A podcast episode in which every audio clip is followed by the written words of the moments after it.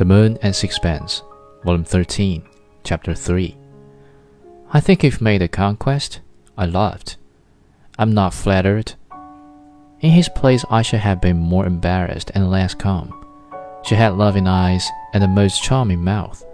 She was young. I wonder what she found so attractive in Strickland. She made no secret of her desires, and I was bidden to translate. She wants you to go home with her. I'm not taking any, he replied. I put his answer as pleasantly as I could. It seemed to me a little ungracious to decline an invitation of that sort, and I ascribed his refusal to lack of money. But I like him, she said. Tell him it's for love. When I translated this, Strickland shrugged his shoulders impatiently. Tell her to go to hell, he said.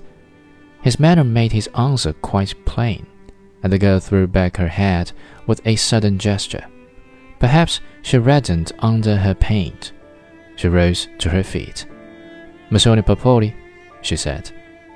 She walked out of the inn. I was slightly vexed. There wasn't any need to insult her of that I can see, I said. After all, it was rather a compliment she was paying you.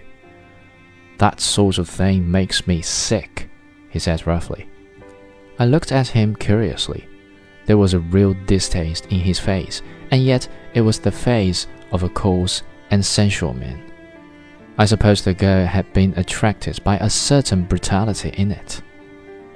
I could have got all the women I wanted in London. I didn't come here for that.